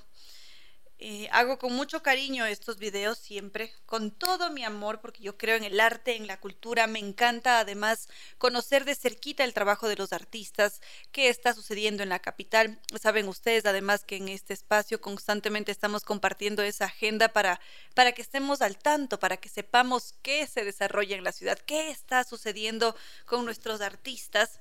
Y mm, justamente cuando fui a hacer este video que ustedes van a poder ver, me vetaron la entrada al Centro Cultural Ichimbía porque iba a hacer un video. Y fue muy triste y doloroso. Afortunadamente pude conversar, la palabra es poderosa, y finalmente accedieron a dejarme grabar, hacer el video. Mm, a veces generar un poquito de desorden, sí, porque toca hablar un poquito alto para hacer esos, esos videos. Pero en todo caso fue doloroso que mm, con este afán de querer repartir, que la voz se corra, que muchos más disfrutemos de estos eventos y que haya habido negativa desde el inicio. No es la primera vez que me pasa, me había pasado antes, no les había contado, pero ahora se los cuento. en todo caso, queridos amigos, vayan a ver ese videíto que por un instante no iba a ser posible hacerlo, ahora sí que fue posible, está ya colgado en mi red y mm, Anímense a comentarlo, a likearlo, a ver además, a disfrutar esa hermosa instalación que está en el Palacio de Cristal, que es un lugar precioso. Además, vemos el Ichimbía, toda la belleza de Quito, además que está en nuestro delante una vez que estamos en ese espacio. Y luego está la exposición, que no se las voy a contar para que vean ese videíto en mi perfil de Instagram.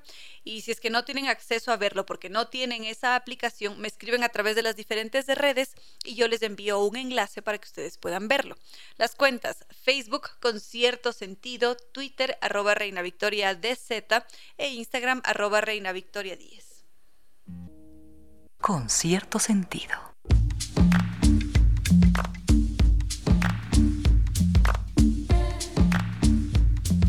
Gracias por sus comentarios. Veo que acá está Celso Monteros, también Leandro Pérez de Reina. Muchísimas gracias por estar pendientes. Y mm, vamos con esos temas que se han propuesto. Novedades por parte del mundo de las redes sociales. Tenemos algunas, no tan alentadoras como nos gustaría. Y están relacionadas a esta plataforma que en este tiempo reciente ha estado en auge, que es TikTok que cada vez parecería que va ganando un mayor número de consumidores, de productores. Es asombroso el crecimiento que ha tenido esta red social, así como es también asombroso mm, lo que vamos a conocer a continuación sobre esta red social que mm, se ha aprovechado del dolor de la gente al parecer. Enseguida continuamos. Seguramente algunos de ustedes ya se deben haber encontrado con esta noticia porque es, de hoy. Justamente en este tiempo reciente se ha hecho toda una investigación por parte de la BBC de Londres. Se han dedicado a investigar qué sucede con esta red social de TikTok, principalmente en Siria porque se ha descubierto que lo que está haciendo esta red social es lucrar con los videos de familias sirias que están mendigando a través de la red social. Entonces se ha destapado todo un escándalo al descubrir que este gigante de las redes sociales recibe al menos un 70% de las donaciones que en un principio están destinadas a esas familias que están viviendo en Siria, que no tienen recursos, que no tienen alimentación, no tienen techo y que viven un verdadero drama. Entonces, lo que hicieron desde la BBC fue realizar todo un seguimiento de cuentas en campamentos de Siria. Su primer cuestionamiento fue cómo es posible que estas familias de escasos recursos tengan siempre una buena conexión, tengan acceso a redes sociales, tengan un teléfono inteligente. Extrañas condiciones, sin embargo, está allí sucediendo. Entonces se dieron sus formas, sus modos para hacer que mm, un investigador y también periodista que estaba allá en Siria empezase a indagar qué es lo que estaba pasando con esas familias, qué es lo que estaba haciendo la red social para lucrar con el dolor de la gente también. Entonces, ¿qué encontró la BBC?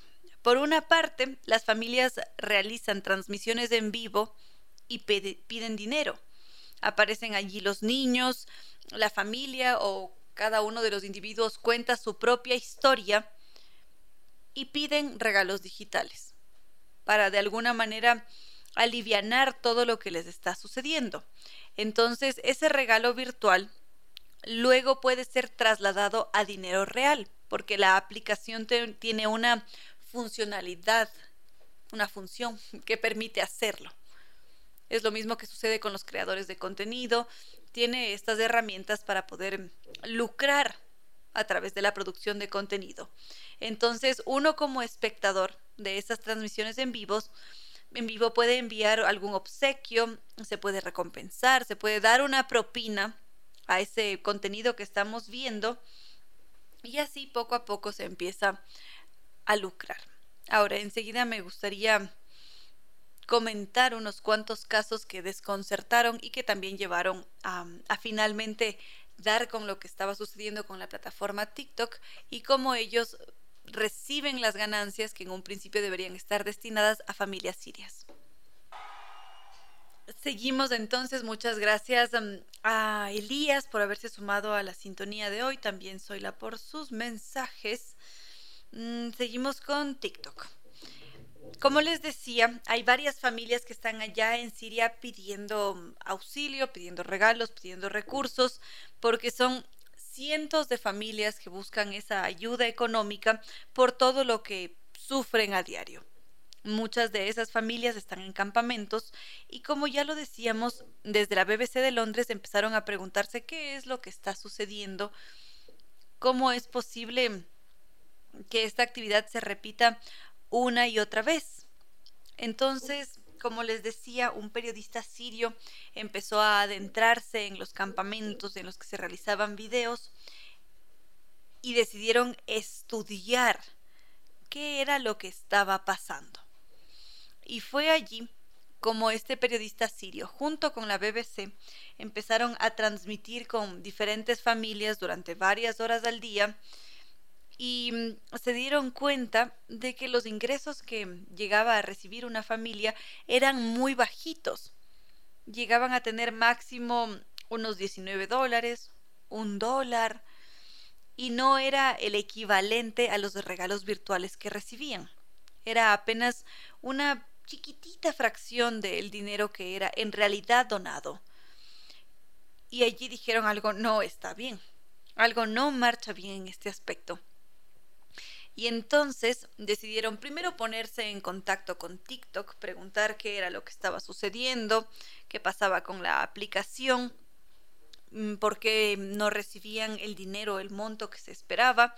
Y TikTok nunca eh, dio un comunicado, nunca respondió a las preguntas de la BBC. Y luego de realizar un experimento, se dieron cuenta que el 69% de las ganancias se quedaba con TikTok. Entonces, a la conclusión a la que ha llegado mm, la BBC de Londres es que se está explotando a estas familias, que a través de los videos en los que se está mendigando de alguna manera, se explota a estas personas y que es una violación a sus derechos y también una violación para los términos que tiene la misma empresa respecto a su ética, los derechos de los seres humanos, el uso de la imagen. Entonces, es, es todo un gran dilema, es un gran problema el que se ha generado a, partir de esta investigación que está en curso desde mayo de este año y de la cual ya empezamos a tener respuestas. Enseguida podríamos comentar algo adicional. Les contaba sobre esta investigación que se hizo en Siria y con el uso o con el actuar más bien de TikTok y cómo esto ha generado controversia, polémica, porque resulta que la plataforma TikTok, que es la de mayor crecimiento en este momento en el mundo, ha ganado millones de dólares a través de los gastos que se hacen dentro de la aplicación, a través de estos... Em, de esta explotación que sucede con la mendicidad con los niños, porque los niños trabajan durante horas realizando estos videos allá en Siria para pedir recursos. Y en ese intento de buscar apoyo, compasión, muchas veces se pierde dignidad, hay algo de humillación. Y eso quiere decir que, o parecería que TikTok no está aplicando con rigor sus propias políticas y lo que ha hecho la BBC es denunciar este hecho, qué es lo que está pasando, qué es lo que lo que está sucediendo con estas familias. Y evidentemente esto es em, es sumamente preocupante porque ante esto lo que se hace es que se cree que se está apoyando a las familias, pero en realidad estas familias no están recibiendo ni 1% de las donaciones que se realizan. Entonces, lo que se ha hecho desde la BBC es buscar quiénes son estos individuos que trabajan en pro de esas familias, que sí trabajan para asegurar que esas familias sirias reciban apoyo.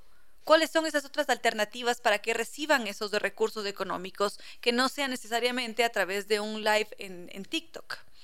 Entonces, em, muchas de las personas que están en los campamentos dicen, nosotros tenemos muy pocas opciones y pedir dinero en línea es una opción. Sin embargo, hay muchas otras organizaciones sin fines de lucro, esto es sumamente importante, que tienen ese afán, que buscan proporcionar suministros básicos, proporcionar educación desde otras formas, generando otros encuentros, encontrando además los recursos en otros espacios. Creo que podríamos dejar el tema hasta allí, queridos amigos. Con cierto sentido.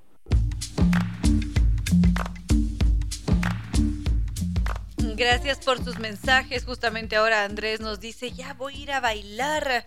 Mm, con la música que ha estado poniendo el doctor Córdoba hoy. Me parece una maravilla, un encanto. Estamos, es verdad, a puertas de un fin de semana. También ha estado en sintonía Rafa Proaño. Muchísimas gracias. Siempre gracias por sus mensajes, por estar pendientes de las publicaciones. Si es que quieren estar en contacto con nosotros, recuerdo las redes sociales para que nos sigan. Facebook, Concierto Sentido, Twitter, arroba Reina Victoria DZ e Instagram arroba Reina Victoria 10. Es un verdadero gusto poder compartir con ustedes, como lo repito, creo que casi todas las tardes. Qué agradable que podamos hacerlo. Seguro que seguiremos compartiendo muchas otras veces. Y mm, por ahora ya tenemos que despedirnos, queridos amigos. Mil y un gracias. También gracias al doctor Córdoba que nos ha entregado esta estupenda selección musical y nuestros queridos auspiciantes, por supuesto. Novatec, no, Tours, que es... Em, esta magnífica agencia de viajes que en esta ocasión nos invita a hacer un recorrido por toda Colombia. Son 12 días para visitar Bogotá con la Catedral de Sal en Zipaquirá. Está el pueblito mágico de Salento con el eje cafetero y con estos impresionantes parques temáticos. Medellín, la ciudad de la eterna primavera con sus alumbrados. Podemos además dar un romántico paseo por Guatapé con estas callejuelas coloridas, disfrutar de esas bellas playas en Cartagena de Indias y lo hacemos con este sistema todo incluido. Como siempre, vamos con guía acompañante desde Quito y con un muy buen servicio. Así que a no pensarlo más y llamar ahora mismo en Quito al 620-40 y reservar un cupo o si no, podemos visitarlos en las Naciones Unidas y Veracruz frente a la sede de jubilados del IES. Su página web www.sambitours.com y farmacias Medicity. Todo lo que necesitas Medicity nos lo trae directo hasta nuestro hogar. Podemos realizar un pedido llamando al 1-800-633-424 o a través de su página web www.farmaciasmedicity.com o la aplicación App Medicity. Farmacias Medicity en la nueva era de la salud y bienestar. También estuvo con nosotros Nova Técnica, la solución garantizada y de por vida a cualquier problema de la humedad. Para contactarnos con ellos lo podemos hacer a través de los teléfonos 098 81 85 798 o 098 26 88. Su página web www.novatecnica.com y su correo ecuador@novatecnica.com. También estuvo con nosotros Restaurante Costa Sierra que es este restaurante que está en la pradera E747, muy lindo, acogedor, con una amplia carta de gastronomía ecuatoriana. Ellos llevan más de 20 años haciéndolo, haciéndolo deleitándonos y mm, si queremos visitarlos, lo podemos hacer de martes a domingo, de 9 de la mañana a 4 de la tarde, porque si es posible desayunar, almorzar, tomarse un cafecito, ¿por qué no? Para hacer pedidos y reservaciones lo podemos hacer a través del teléfono 098-311-0222. También estuvo con nosotros NetLife, que son el número uno, son mucho más que Internet. Y ahora sí, queridos amigos, no queda más que decirles que no fue más por hoy, que los quiero mucho, que tengan un maravilloso fin de semana y que este lunes nos volvemos a encontrar.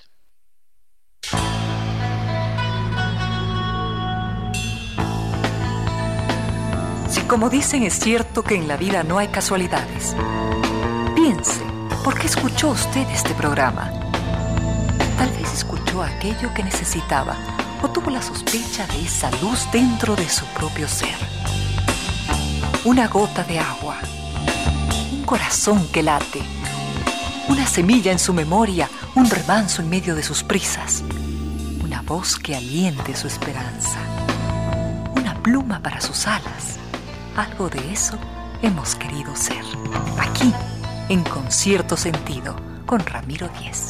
Y Reina Victoria Díez.